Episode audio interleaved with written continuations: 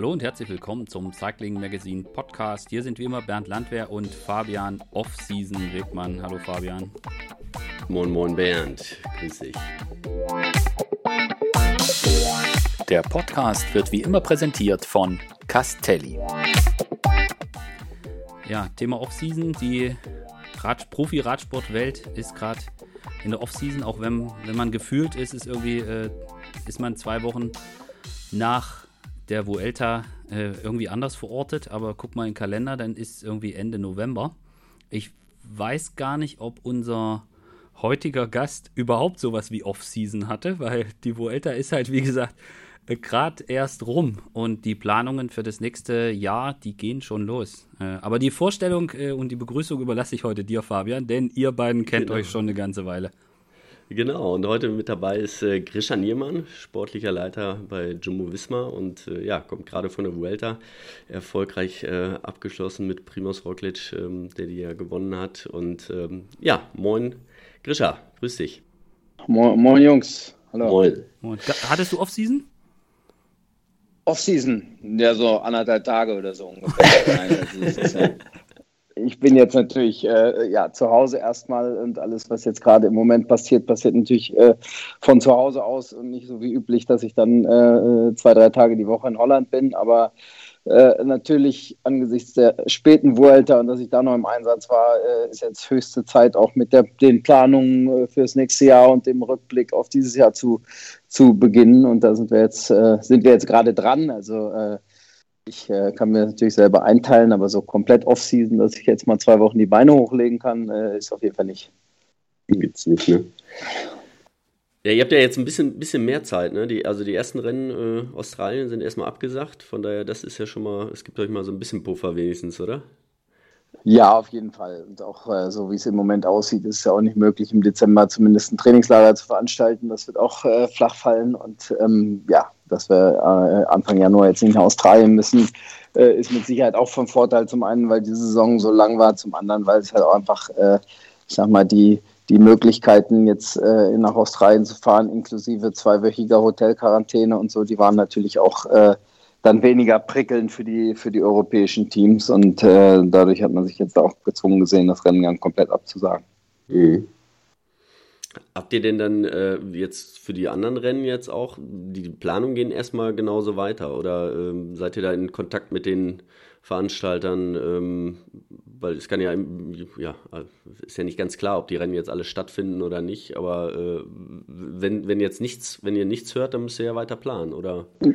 Ja, so ist das eigentlich. Im Endeffekt äh, äh planen wir jetzt die Saison oder müssen wir die Saison jetzt wieder planen anhand des des UCI-Kalenders, der irgendwie, glaube ich, zur WM rausgekommen ist. Da mhm. gibt es jetzt schon erste Rennen, die entweder ihren, äh, ihr Datum vom Frühjahr auf den Herbst verlegen oder äh, ihr Rennen für 2021 auch schon wieder ganz absagen. Äh, da wird man dann links und rechts darüber informiert. Aber im Endeffekt müssen wir jetzt erstmal davon ausgehen, dass die Saison, äh, so wie sie jetzt äh, im nächsten Jahr geplant ist, auch stattfindet und müssen wir eine Planung machen und äh, uns im Zweifelsfall dann so wie in diesem Jahr wieder äh, peu à peu hinsetzen und, äh, und umplanen. Mhm. Habt ihr, also normal, also so kenne ich das von anderen Mannschaften, dass man, das halt quasi so, bevor dieser Planungsprozess einsetzt, äh, man erstmal Zeit hat zu, zu schauen, die vergangene Saison genau zu analysieren und meistens kommt dann irgendwie äh, Ende Oktober dann die, die Tour de France-Strecke und dann ab dann beginnt man so nach vorne zu gucken. Das war ja dies Jahr gar nicht so. Ähm, Lief das aber bei euch ähnlich ab, dass ihr erstmal die, die Saison 2020 genauer auseinandergenommen habt oder war das dies Jahr irgendwie kaum möglich?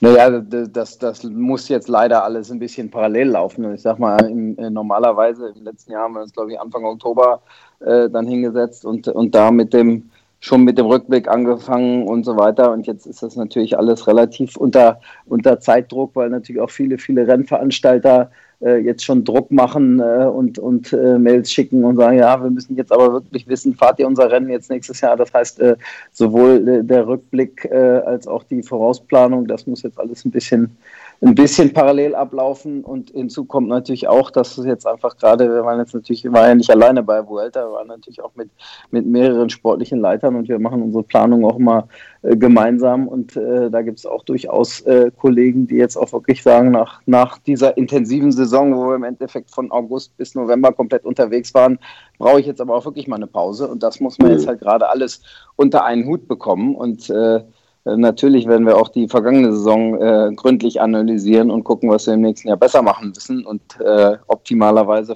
äh, passiert das, äh, bevor die Planung fürs nächste Jahr beginnt. Aber das ist in diesem Jahr halt etwas schwierig. Das heißt, du hast, hast jetzt so einen Raum, wo du so mehrere äh, Whiteboards stehen hast, wo du so ganz viele Pinnnadeln dran machst. Mit der vergangenen Saison ist die eine Wand und auf der, an, an der anderen Wand steht groß 2021 drüber oder wie machst du das?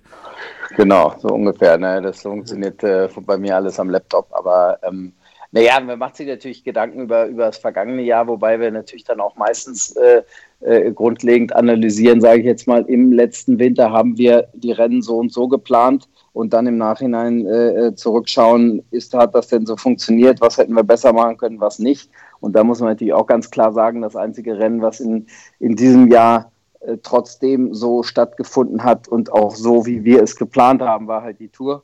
Ne, das, äh, da, da haben wir nicht viel Veränderung dran vorgenommen, aber alle anderen Rennen, äh, äh Giro, Vuelta, mhm. äh, die Klassiker, alles andere ist im Endeffekt natürlich völlig anders gekommen, als wir das im, im äh, Vorhinein geplant hatten.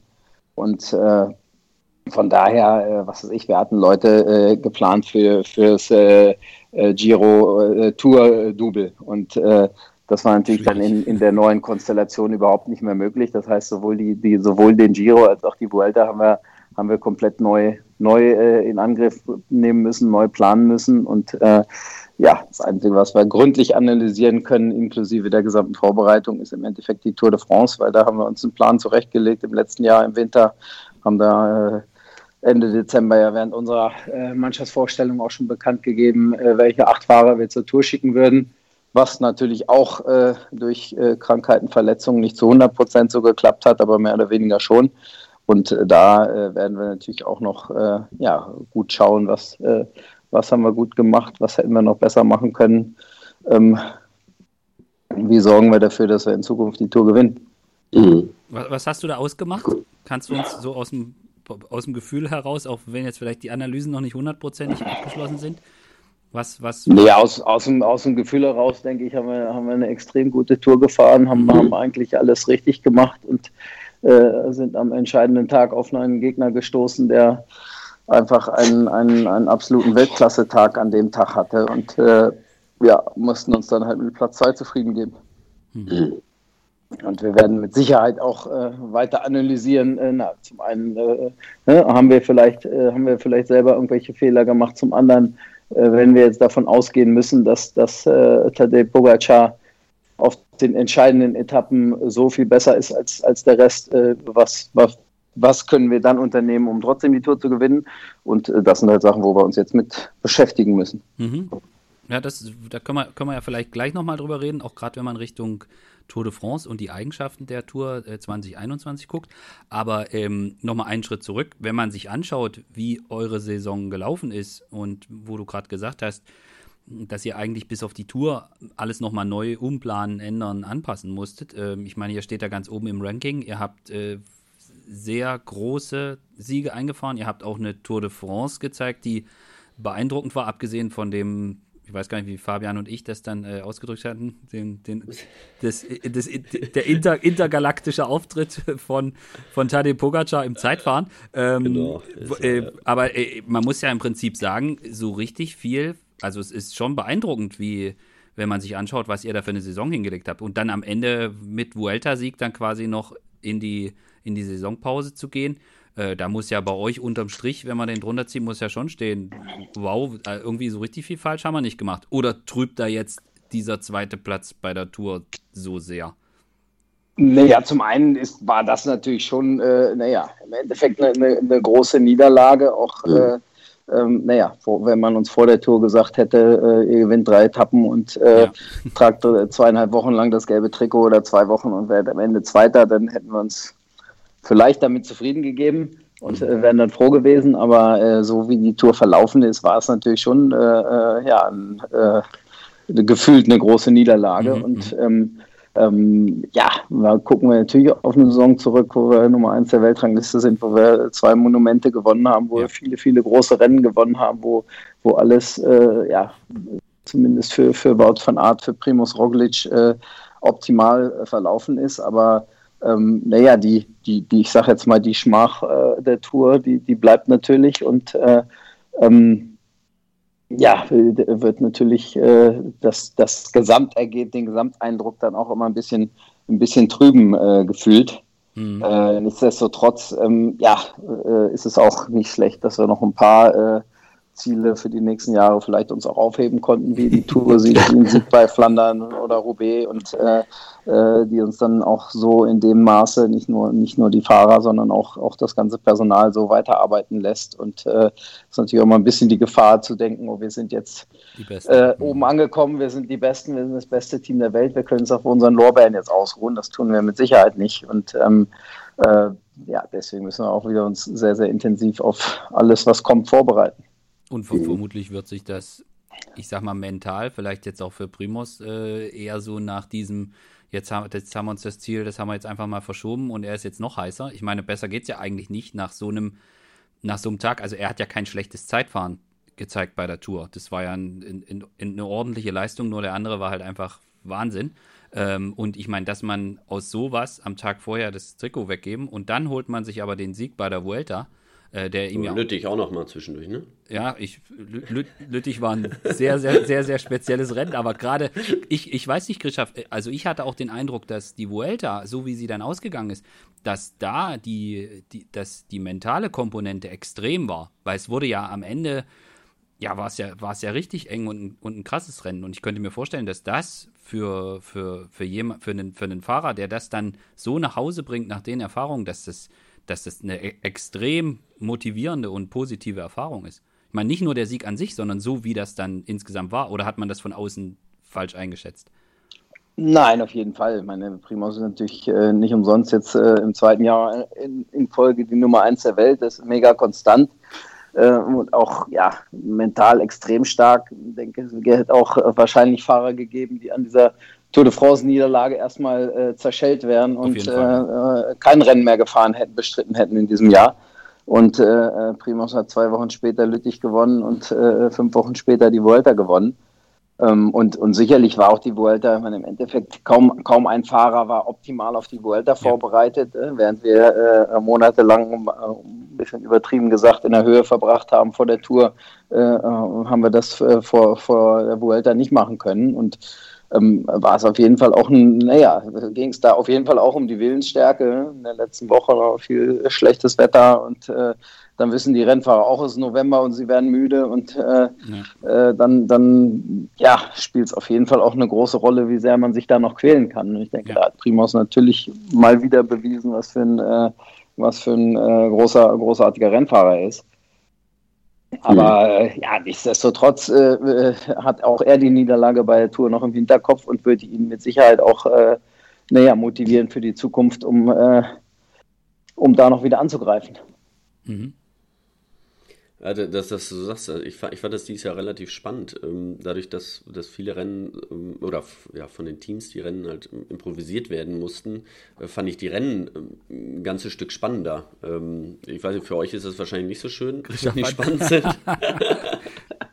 man will nee, ja, es kommt, ja, kommt ja drauf an. Man muss natürlich auch sagen, ne, wenn wir jetzt sagen, wir haben uns im Endeffekt nur auf die Tour so vorbereiten können, wie, wie wir das geplant hatten. Das gilt ja. natürlich für alle anderen Teams auch mehr oder weniger. Ja. Ne? Vielleicht das eine oder andere Team, was weiß ich, Drecksfeger Fredo hat sich dann komplett auf den Giro vorbereitet mit äh, Nibali oder, oder was auch immer. Aber, aber im Endeffekt haben natürlich alle Teams äh, im, im, in der zweiten Jahreshälfte ihr komplettes Programm einmal über den Haufen werfen müssen. Mhm. Und ähm, ist das natürlich auch für, für alle dasselbe. Und ich denke auch für uns, äh, wenn, wenn ich schaue, was für, eine, was für ein äh, Team wir auch in der Vuelta aufgestellt haben, äh, Jungs, die absolut in Form waren, die, die da auch berghoch das Rennen äh, haben dominieren können, dann, dann haben wir uns, da haben wir das schon äh, gut hingekriegt und uns auch auf alle Rennen äh, sehr, sehr gut vorbereitet. Ja, mhm. Aber ähm, Ja, ich weiß nicht mehr, was die Frage war. nee, äh, ja, also die, eben, es war ja Chance, im Grunde genommen Chancengleichheit bei den, bei den, bei den Teams, weil nicht, äh, ihr habt, habt geplant, aber vor allen Dingen erstmal, äh, ich sag mal, ähm, 80, 90 Prozent der Teams haben um die Tour rum geplant und dann erstmal weitergeschaut, weil man ja auch nicht wusste, wie es weiterging. Ne? Ähm, aber im Endeffekt wart ihr so, ja klar, müsst ihr zufrieden sein mit dem äh, Platz 1 in der Weltrangliste. Ähm, wart ihr denn auch so zufrieden, wie die Rennen grundsätzlich alle abgelaufen sind? Ähm, weil ihr habt ja euch ja jetzt grundsätzlich auch nur auf die World Tour Teams, äh, mehr oder weniger nur noch auf die World Tour Rennen äh, konzentrieren können, weil das natürlich die wichtigsten sind. Äh, Gab es da große Unterschiede in den, in den ja, Veranstaltungen, wie die, wie die, äh, die Sicherheitsmaßnahmen waren oder die Sicherheitsvorkehrungen, äh, gerade was Corona betrifft?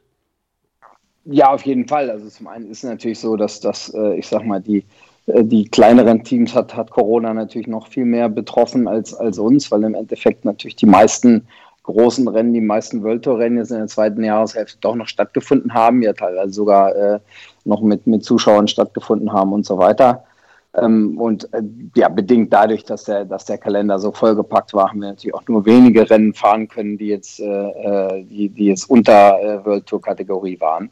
Mhm. Und äh, ja, natürlich auch da äh, ist in, in, bei jedem Rennen gab es, gab es mehr unterschiedliche Maßnahmen, auch wenn grundsätzlich natürlich es da Vorgaben von der UCI gab, aber im Endeffekt steht und fällt es natürlich alles auch mit den, äh, ja, mit, mit den Anweisungen der Behörden. In der, in der Tour war es zum Beispiel teilweise sehr, sehr erstaunlich, äh, dass, dass äh, Strecken da einfach überhaupt nicht abgesperrt worden mhm. sind, äh, dass halt wirklich die, die Zuschauer da am Straßenrand stehen durften und die, die, soweit ich das zumindest weiß, äh, hat ja die ASO selber keine Handhabe, um zu sagen, wir sperren jetzt da die Strecke ab, da darf kein Zuschauer kommen. Das nee, können ja nur die, die lokalen Behörden machen. Und wenn dann zum Beispiel, äh, äh, ich weiß noch, dass Lyon wurde zum Risikogebiet erklärt und wir sind da zwei Tage später angekommen und, und die, die, die Menschen standen in Zehnerreihen während einer Sprintetappe auf der Straße. Äh, ja. Das, das wäre auch ohne Corona schon extrem gefährlich geworden. Aber da hat natürlich im Endeffekt die, ne, die Tour selber äh, keine Handhabe. Und da muss man zum Beispiel sagen, dass das bei der Vuelta äh, da, da waren natürlich die allergrößten Fragezeichen im, im äh, Vorhinein, äh, weil wir dort, weil Spanien dann schon wieder so lange zum Risikogebiet erklärt worden ist und ähm, dass man im Endeffekt bei der Vuelta mit Abstand die besten Maßnahmen und die besten Corona-Sicherheitsvorschriften hatte vom ganzen Jahr und, und unwohl, unsicher habe ich mich nirgendwo gefühlt, aber, aber ähm, äh, ja, wenn ich jetzt die Vuelta als Maßstab nehme, dann war es da wirklich so, dass, dass, dass man auch nicht äh, ja, Angst haben musste, ja. dass man jetzt irgendwem begegnet ist, äh, bei dem man sich hätte anstecken können. Äh, die waren halt, äh, wir sind ja immer in unserem Race Bubble, wie das so genannt wird, mit, mit den maximal 30 Personen, die dann bei einer großen Rundfahrt zusammen sein dürfen. Wenn man dann mit mehreren Teams im Hotel ist, dann wird dafür gesorgt, dass jedes Team eine eigene Etage hat dass jedes Team einen eigenen Essensraum hat, dass man sich wirklich nicht über den Weg läuft. Ähm, beim Start, beim Ziel sind keine Zuschauer zugelassen. Bei Vuelta war es halt auch wirklich so, dass auch unterwegs äh, kaum, kaum Zuschauer waren, dass die, dass die ganzen Anstiege äh, weiträumig abgesperrt waren. Ähm, ja. Und das, das hat alles schon wirklich sehr, sehr gut funktioniert. Und selbst, äh, selbst, selbst in Madrid, wo, wo es bis, bis kurz vor der Ankunft große Fragezeichen gab, können wir da eigentlich hinfahren war das überhaupt kein Problem. Da war halt äh, die Zielrunde äh, großflächig abgesperrt, äh, ist auch noch verändert worden kurzfristig. War, warum weiß ich nicht genau. Es wird auch mit irgendwelchen Maßnahmen zu tun haben, mhm. aber äh, ähm, und sind wir irgendwie 80 Kilometer über die Autobahn gefahren, um auf, um, äh, auf die Zielrunde zu kommen. Ne? Und äh, ja, da muss ich einfach sagen, da hat man sich wirklich den, den äh, Gegebenheiten sehr, sehr gut anpassen können. Und äh, ähm, ja, das, das war natürlich auch nicht bei jedem Rennen so und bei jedem Rennen gleich gut. Und auch das hat natürlich auch mit der, ein bisschen mit der Größe des Rennens und dem, und dem Budget zu tun, weil das mit Sicherheit auch die Veranstalter viel, viel Geld kostet, sowas alles zu organisieren. Klar, ja. Aber dann nehmen wir jetzt den Corona-Maßstab für die Vuelta, legen wir einfach für 2021 so komplett an, dass, dass das so durchgehen kann. Ähm, ich würde gerne den, den Sprung jetzt machen zur, zur Planung für die neue Saison. Ähm, ich meine, wir kennen jetzt die, die, Strecke der Tour de France. Die ist, äh, Fabian hat es schon gesagt, da gibt es äh, so Einzelzeitfahren, was jetzt für euch und euer Team äh, gar, nicht so, äh, gar nicht so schlecht ist, gerade wenn man sich die Strecke so insgesamt anguckt. Ähm, wie geht ihr jetzt an den Plan ran? Ist es tatsächlich so, dass ihr jetzt schaut, okay, so sieht die Tour de France aus, das ist das wichtigste Radrennen des ganzen Jahres und wir hatten jetzt auch darüber gesprochen, nach, äh, nach Platz zwei will, will man gerne noch äh, will man gerne das Gelbe haben. Ist das so, dass ihr jetzt quasi schaut, okay, das ist die Tour, so könnte der optimale Plan für die Tour aussehen und plant dann darum die anderen Rennen und verteilt die Kapitäne oder wie machst du das?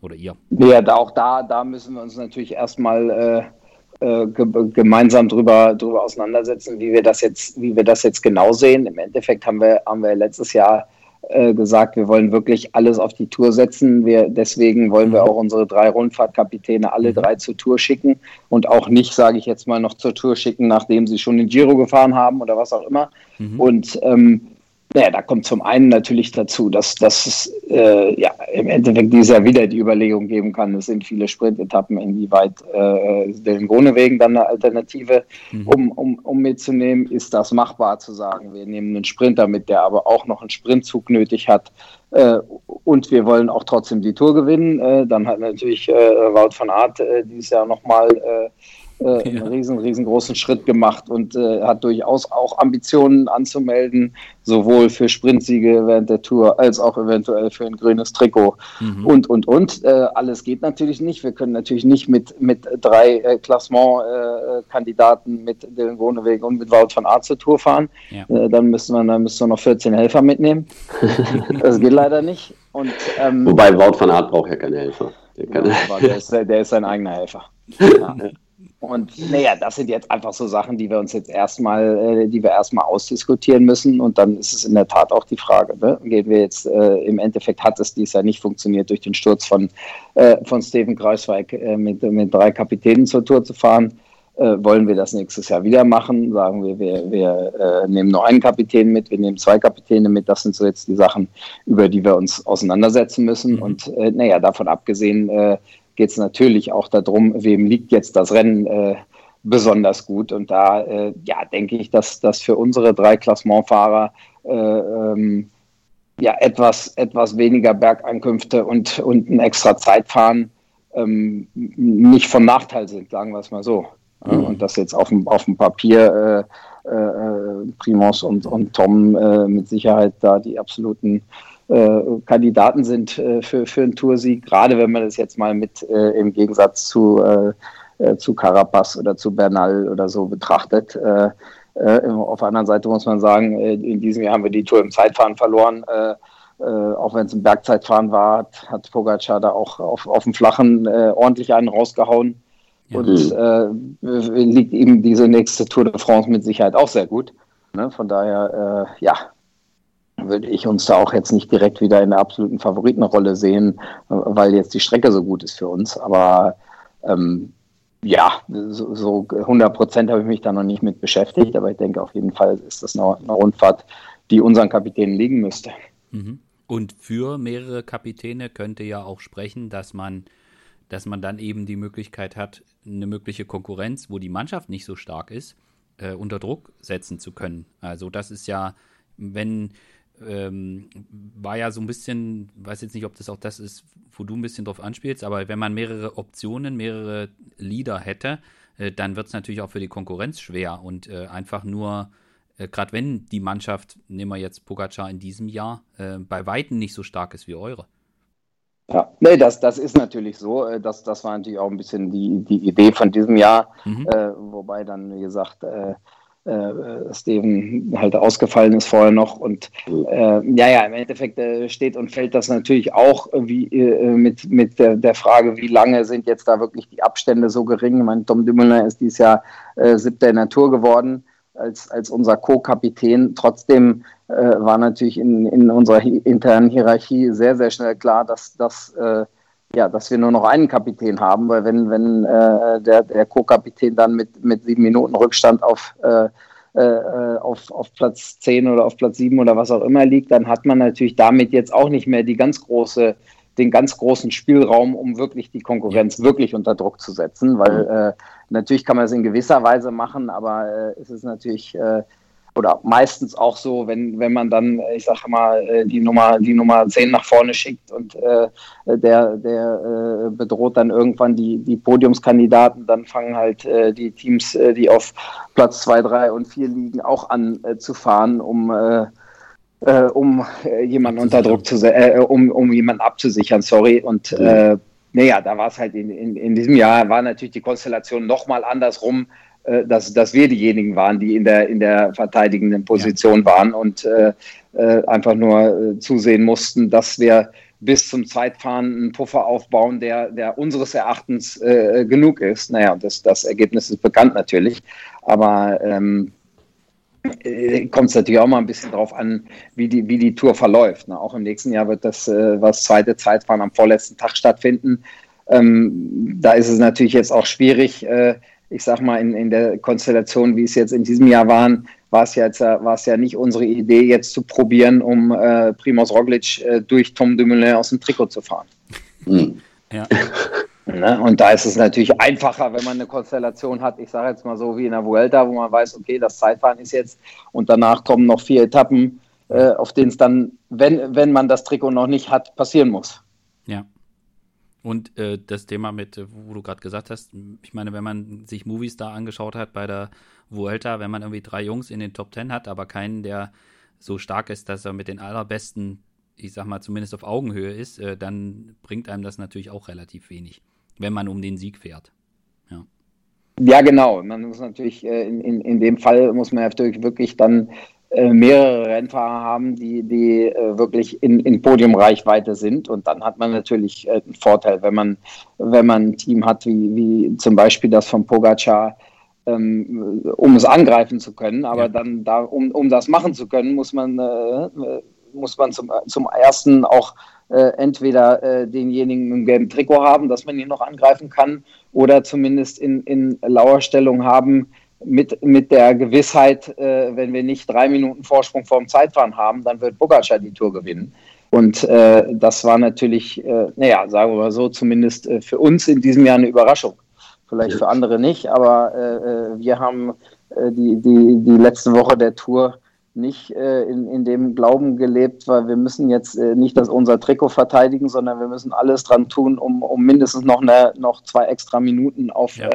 Äh, Pogacar rauszuholen. Und ja. wenn das der Fall gewesen wäre, dann ja, dann hätte man, hätte man natürlich mit einem Dumoulin, der äh, äh, in, äh, im Moment, in dem Moment vielleicht noch, wenn er noch auf zwei Minuten gewesen wäre oder so, auch anders angegriffen. Ja, ja. Nur in der Konstellation, so wie sie waren, hätten wir es trotzdem nicht gemacht, sehr wahrscheinlich. Ja, ja, also da sind wir, glaube ich, also haben Fabian und ich auch schon häufig drüber gesprochen und da sind wir, glaube ich, alle einer Meinung, dass man, wenn man eine Minute vorm Zeitfahren hat äh, mit jemandem wie Primus Roglic, dass das eigentlich, dass man da eigentlich nicht in die Situation kommt, dass man denkt, oh Gott, das Ding ist auf jeden Fall weg, sondern dass man sich da eigentlich mit, dass es eigentlich eine sehr gute Ausgangssituation ist und mit diesem, mit diesem letzten Zeitfahrtag, vielleicht muss man den jetzt auch gar nicht äh, da jetzt auch gar nicht als Maßstab nehmen. Ich glaube auch nicht, dass das Ergebnis von diesem, von diesem Renntag sein muss, dass jetzt jeder vorm, äh, auf dem Niveau von einem Primus Roglic äh, für die Zukunft drei Minuten Vorsprung vom, vor einem vor Pogacar braucht äh,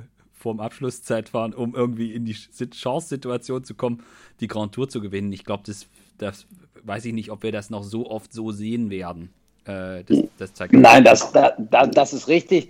Trotzdem werden wir natürlich auch intern nochmal gründlich analysieren. Äh, ja, haben wir irgendwo Fehler gemacht? Hätten wir das, hätten ja. wir das äh, vorhersehen können, zumindest, dass es äh, knapper wird? Hätten wir die Tage vorher äh, was unternehmen können, um, um diesen, um diesen äh, äh, Zeitabstand noch zu vergrößern. Und ich meine, im Endeffekt, äh, ja, haben wir die Tour nicht gewonnen und, und äh, werden wir uns auf jeden Fall dran setzen und gucken, was können, was müssen wir im nächsten Jahr dann besser machen und äh, uns nicht nur auf die Schulter klopfen und sagen, hier super, ihr habt äh, äh, 19 Tage, 19 Tage super gut gefahren und alles richtig gemacht, aber trotzdem habt ihr die Tour nicht gewonnen. So, ja. ne, so kommt es ja auch ein bisschen rüber und so ist auch mein Grundgefühl, weil äh, man auch äh, gerade den Jungs äh, äh, wenig Vorwürfe machen kann, ja, aber eben. trotzdem ja, werden, werden wir das gründlich analysieren und gucken, was ja, was geht eventuell besser, was hätten wir erkennen können, was, was äh, müssen wir anders machen in Zukunft. Glaubst du, dass es sich dass sich auch die Position jetzt gerade von Pogacar verändern wird, dass eben, dass eben keiner mehr sagen wird, du, du darfst bei uns, sage ich jetzt mal in Anführungsstrichen, äh, darfst uns machen lassen und fährst mit? Glaubst du, dass es, dass es vielleicht auch ähm, in den Rennen sich vielleicht auch Situationen ergeben, dass man ihm mehr Verantwortung zuschreibt, dass er mehr in der in die Rolle kommt, dass man, dass die Teams sagen, ja, bitteschön, du hast hier die Eins am Rad, jetzt mach du mal. Naja, auf jeden Fall. Das ist einmal so, äh, die im Endeffekt äh, die, die einzige Etappe, wo, wo Pogacar in der, in der diesjährigen Tour äh, ins Hintertreffen geraten ist, war auf der Windkante. Mhm. Und äh, da hat ja äh, außer, äh, außer uns jetzt haben da wenige Teams mitgefahren, um, um wirklich den, den, den Unterschied zu machen. Und ja ähm, ja, das wird, äh, das wird mit Sicherheit, äh, wenn so eine Situation nochmal kommt, dann, dann wird er da nicht so glimpflich davonkommen. Mhm. Weil, äh, weil er natürlich jetzt äh, zu den absoluten Top-Favoriten gezählt wird und, und in dem Moment, äh, äh, wo es da vor den Pyrenäen auf die Windkante ging, da, da war, er, war er maximal einer von den Podiumskandidaten mhm. und hat da im Endeffekt eine Minute 20 verloren. Ähm, und wenn, wenn, das, äh, wenn das die Konstellation so wieder stattfinden wird, dann werden wahrscheinlich auch äh, nicht, nur, nicht nur unsere Helfer, äh, sondern auch die, äh, die Gesamtklassementskandidaten äh, selber äh, in, der, in der ersten Staffel Tempo machen, ja. um, um den Abstand zu vergrößern. Und das war halt in diesem Jahr naja, zumindest noch, noch, noch nicht der Fall, dass man, dass man dachte, dass er jetzt der absolute äh, mhm. Favorit ist auf den Rundfahrtsieg. Und mhm. auch, äh, ich denke, äh, zum Beispiel am, am nächsten Tag am, oder übernächsten Tag am, am Peresurt, wo er weggefahren ist, im Endeffekt mhm. ähm, war das eine mega Leistung. Ich sage auch nicht, dass, dass, dass Roglic da mit, äh, mit zwei Fingern in der Nase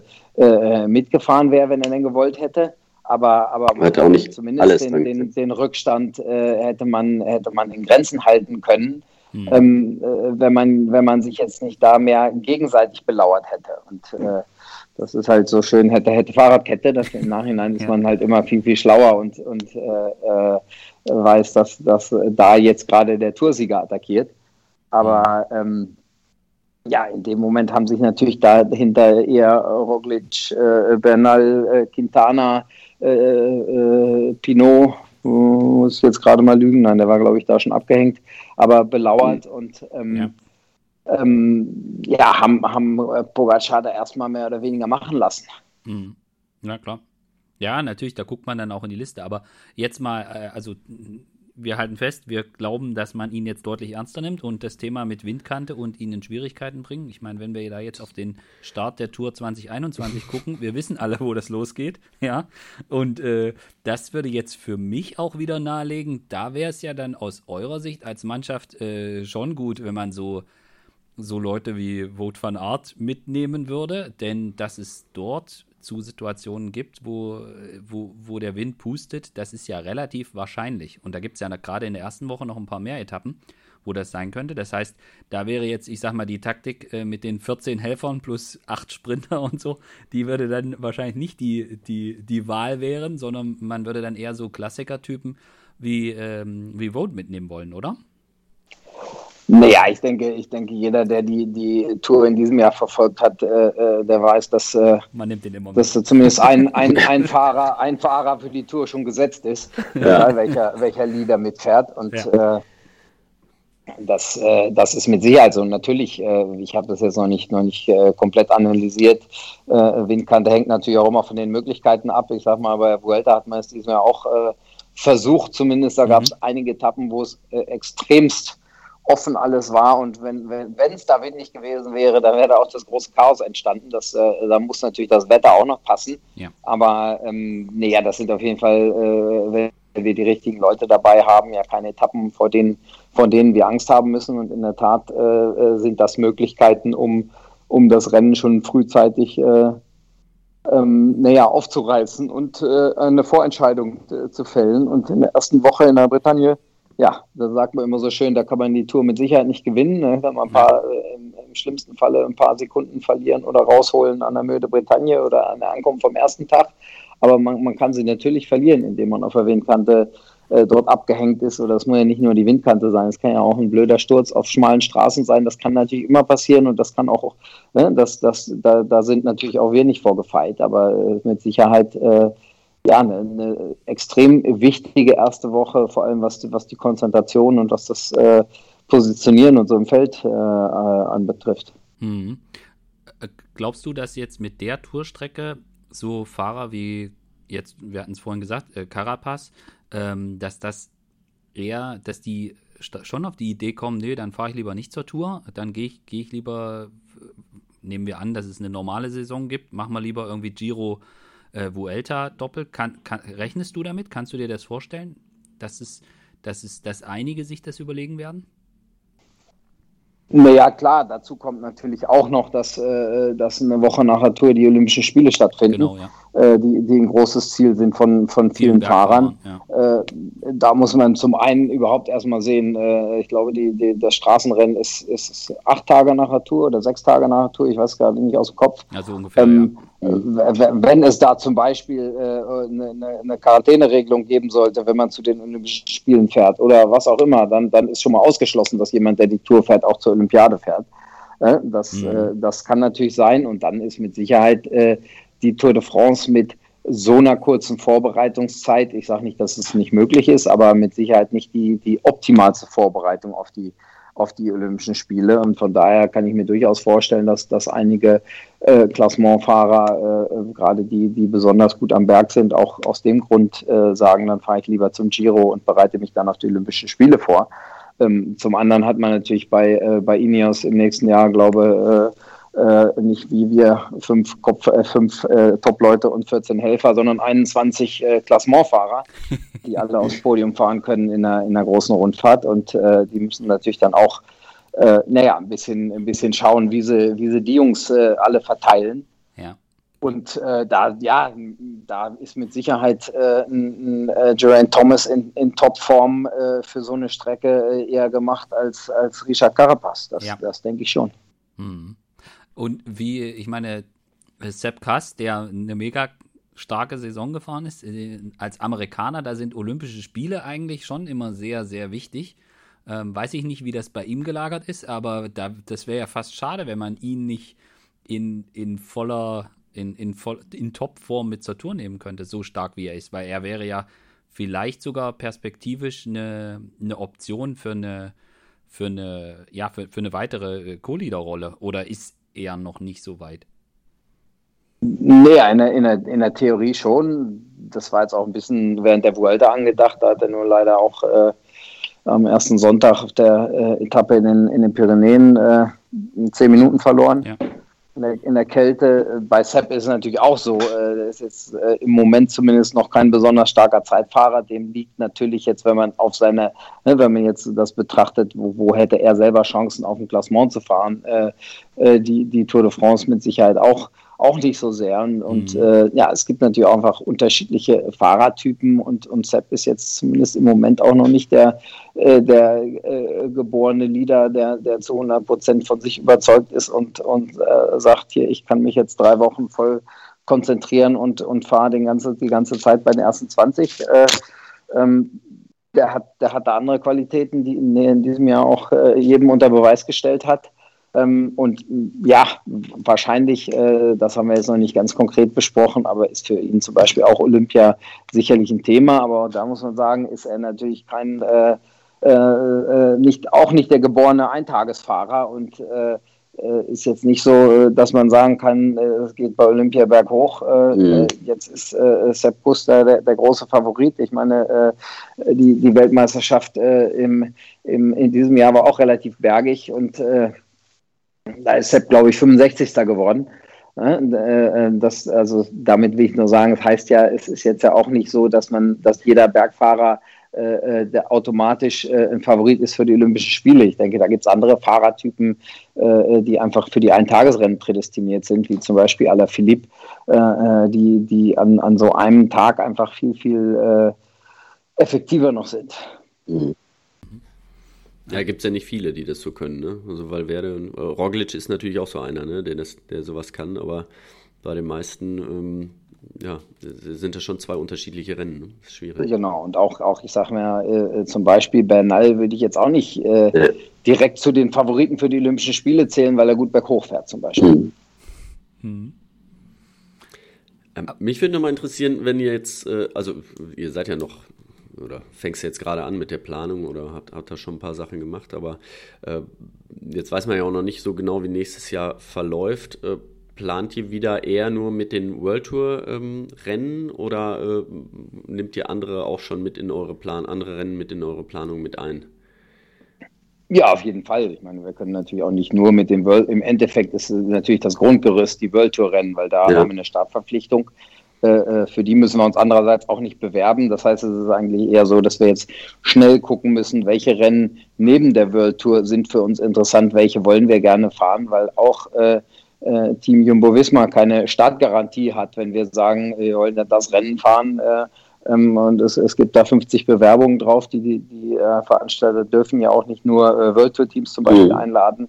Ähm, da müssen wir uns jetzt auch drum kümmern und, und dann die Veranstalter anschreiben und äh, und deutlich machen, dass wir gerne am Start stehen wollen. Und äh, ähm, da müssen wir uns jetzt mit beschäftigen, weil zum einen, äh, naja, sind manche Rennen in der Vorbereitung enorm wichtig. Äh, äh, wir werden mit Sicherheit auch wieder nach Rennen suchen, wo wir, äh, wo wir als Mixteam auch mit unserem Nachwuchsteam gemeinsam fahren können, äh, um, um die jungen Fahrer äh, da ranzuführen.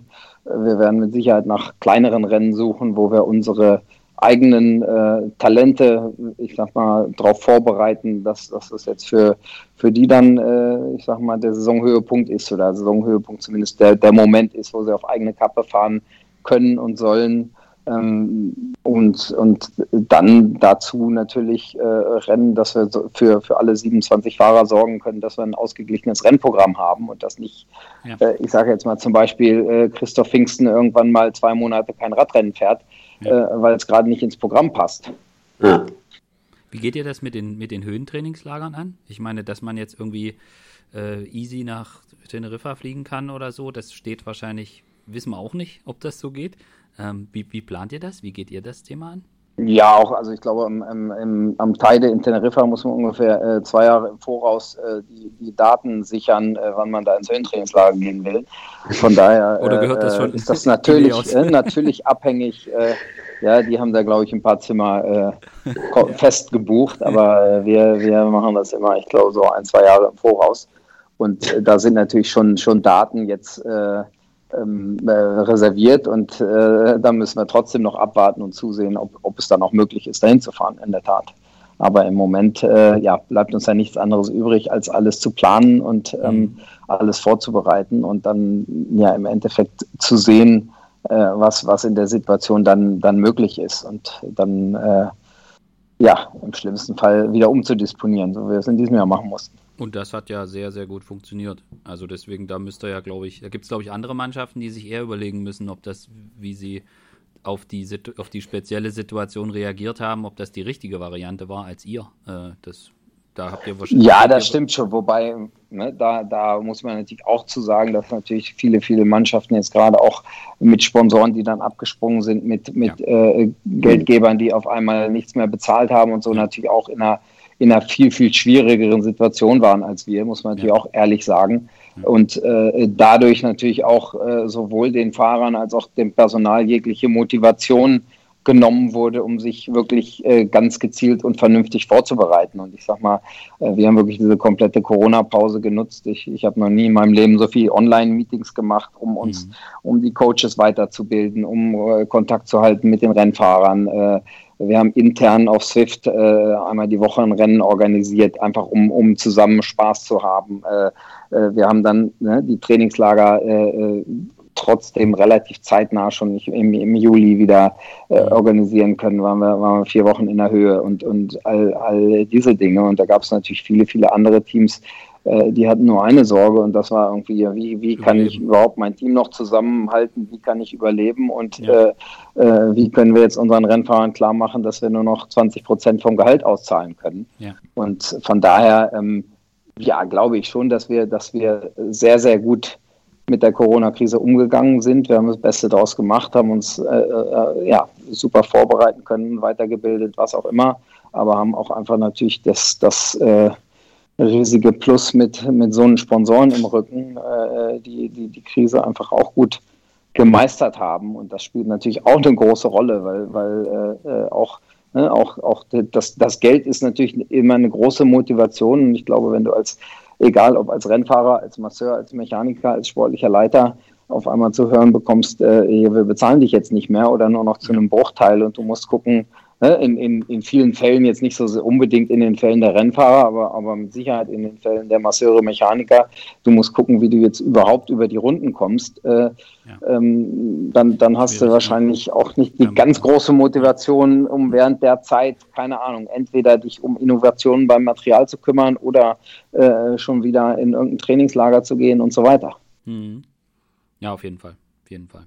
Ähm, bevor wir, wo wir gerade nochmal das Thema, du hast es gerade angesprochen, Innovation und Material, da steht ja bei euch auch eine Veränderung an. Da würde ich dich gerne noch zu fragen, wie ihr, wie da jetzt bei euch die Abläufe sind, jetzt auch in der, in der Kürze der Zeit, sage ich jetzt mal. Ähm, und der andere Punkt, äh, vielleicht können wir das zuerst machen. Was macht man jetzt eigentlich mit Vote van Art? Der ist Top-Klassikerfahrer, äh, Crosser sowieso, das darf er wahrscheinlich gerne weitermachen. Dann kann der äh, berghoch alles, äh, Sprinten auch. Äh, muss man da so ein, so ein, so ein, es stellt sich ja irg vielleicht irgendwann mal die Frage, was man, was will er eigentlich? Oder kann er einfach für die Zukunft immer weiter äh, alles machen?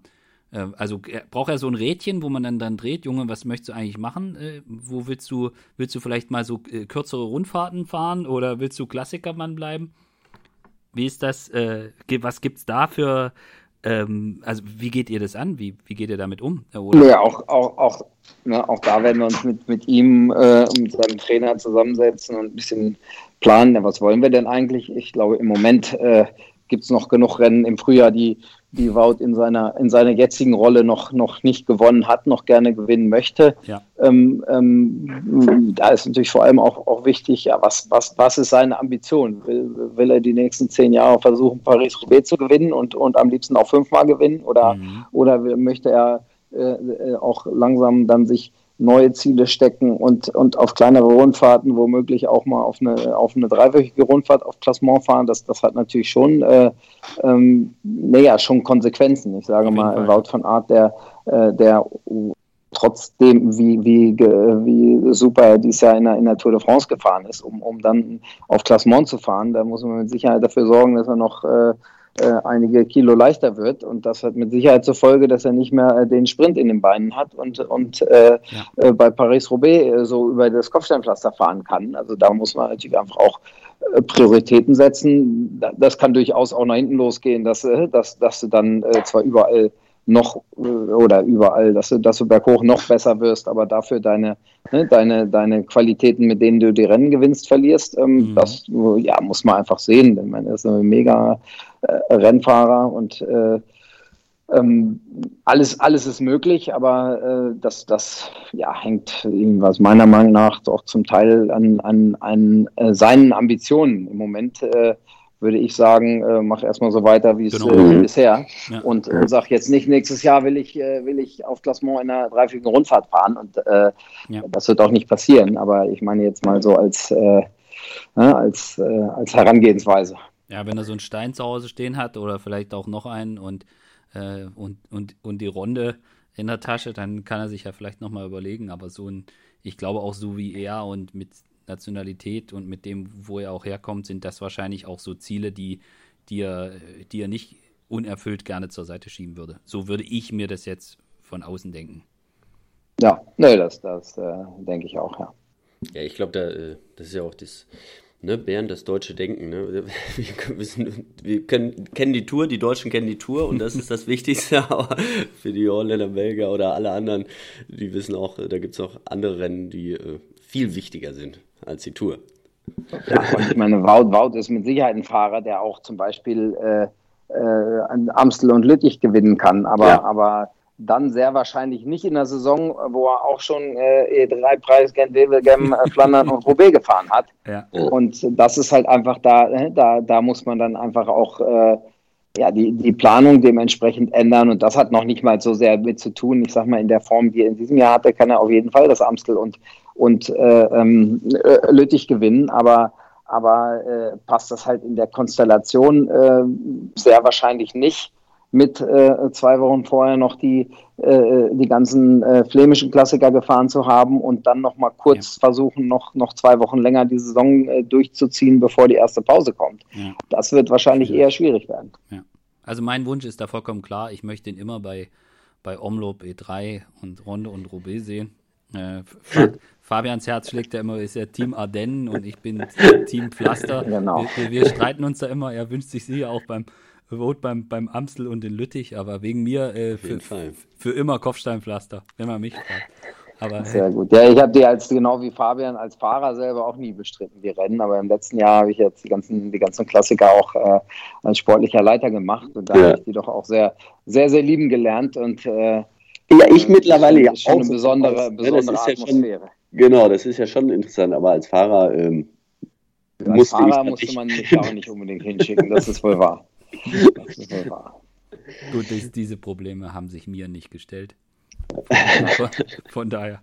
Äh, ja, ich würde jetzt, äh, ich hatte es gerade eben schon mal, ähm, äh, oder du hast es eigentlich angesprochen, Grisha, äh, das äh, Thema Material und so weiter. Ist das, ihr, bei euch gibt es einen Materialwechsel, ist das ein Problem, mhm. dass die, dass die Zeit jetzt so, dadurch, dass die Saison so lang ging, ist das ein Problem, dass die Zeit jetzt so kurz ist, bis jetzt möglicherweise man wieder, weil die Planungen laufen ja normal, also die Fahrer, einige haben schon wieder mit der Saisonvorbereitung äh, begonnen. Ist das aus Materialsicht ein Problem, dass die Pause so kurz ist?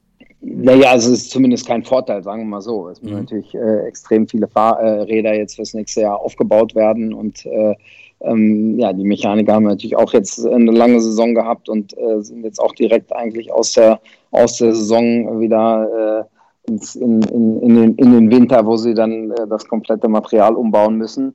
Ähm, ich weiß auch nicht ganz genau, bei uns ist natürlich jetzt auch noch äh, der, der Wechsel von, äh, äh von Felgen auf Scheibenbremse angesagt. Äh, da brauchen wir natürlich äh, auch extrem viel neues Material. das muss natürlich dann auch lieferbar sein und von, von unseren Sponsoren. Und das ist mit Sicherheit jetzt auch eine große Herausforderung ähm, dann eine Umstellung, dass jeder Fahrer natürlich dann in kürzester Zeit auch sich aufs neue Rad einstellen muss, auf, auf äh, neue Geometrien und so weiter.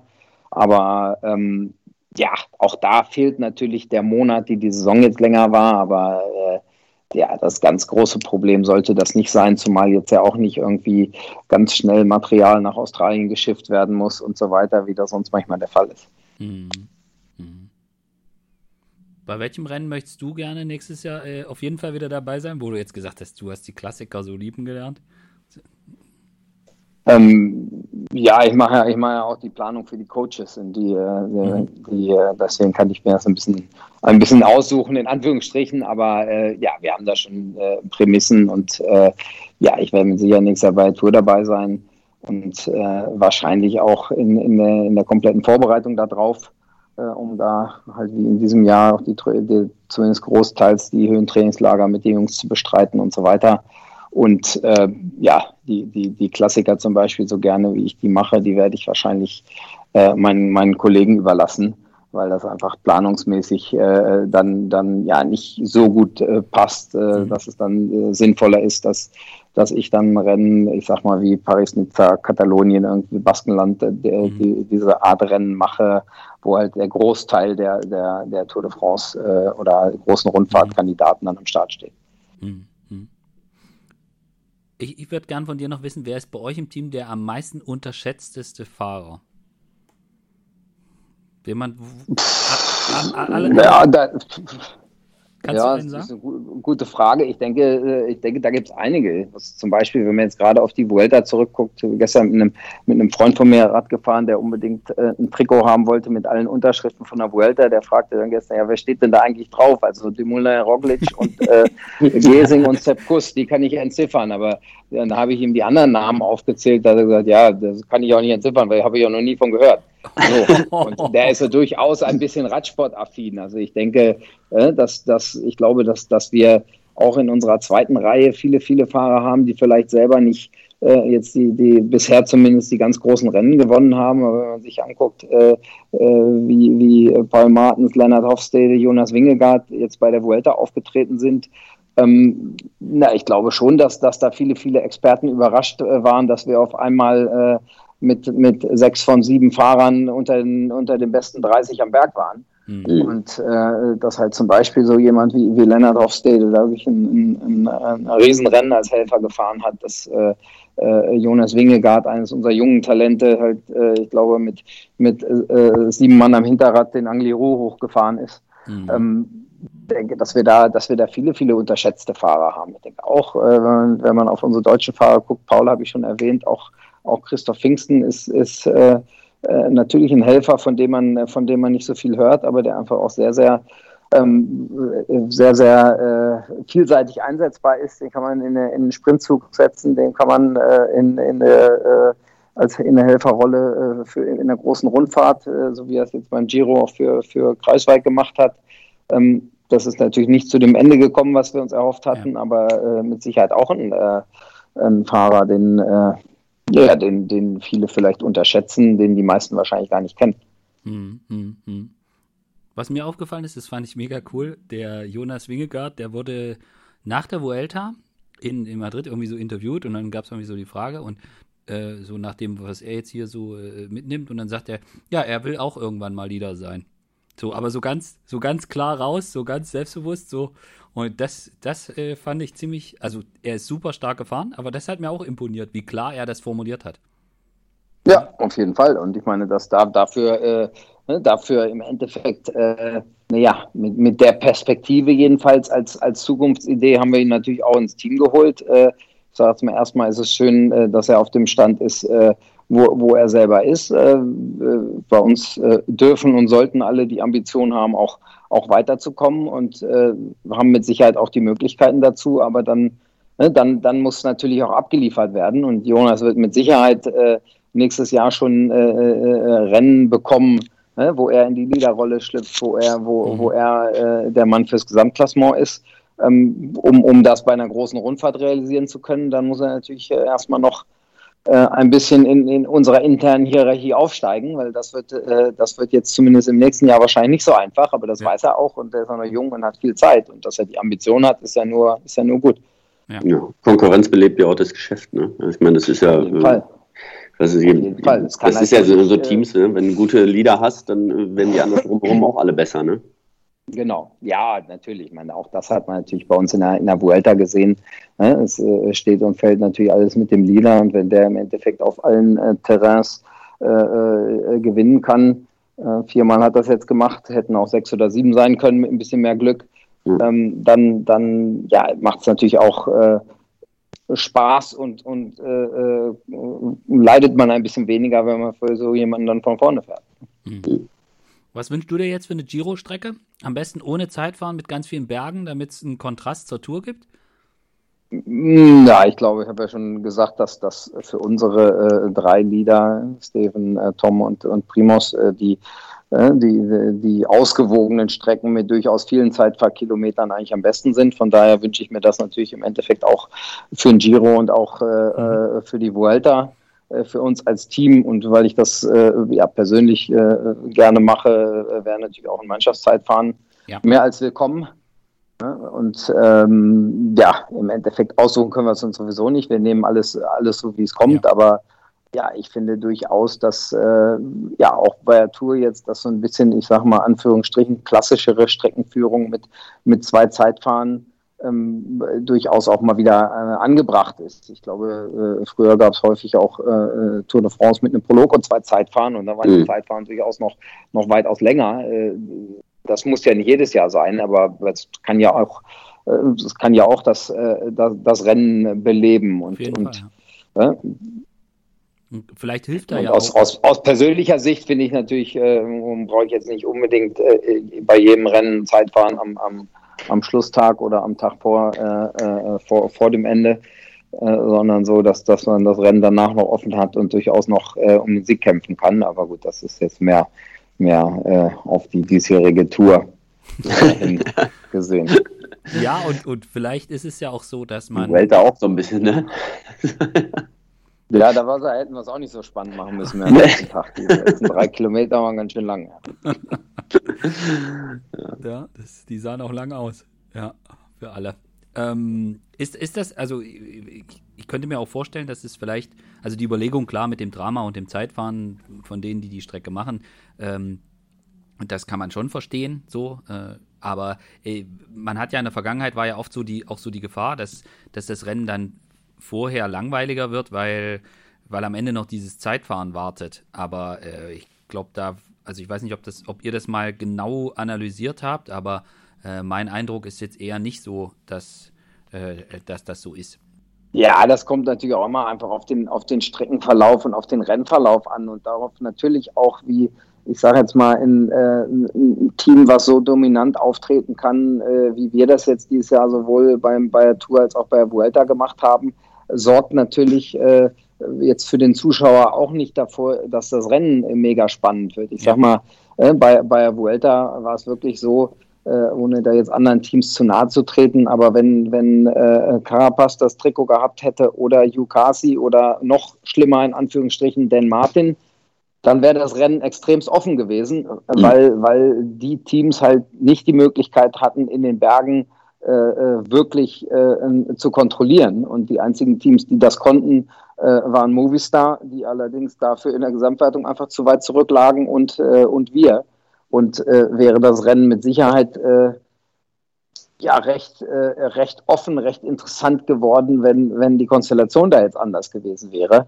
Ähm, und äh, ja, da ist es natürlich einfach so, dass die, dass die, die Rennen, das hatte äh, Fabi auch zu Beginn schon mal gesagt, natürlich offener werden, interessanter werden, wenn jetzt, wenn jetzt kein Team so dominant auftreten kann.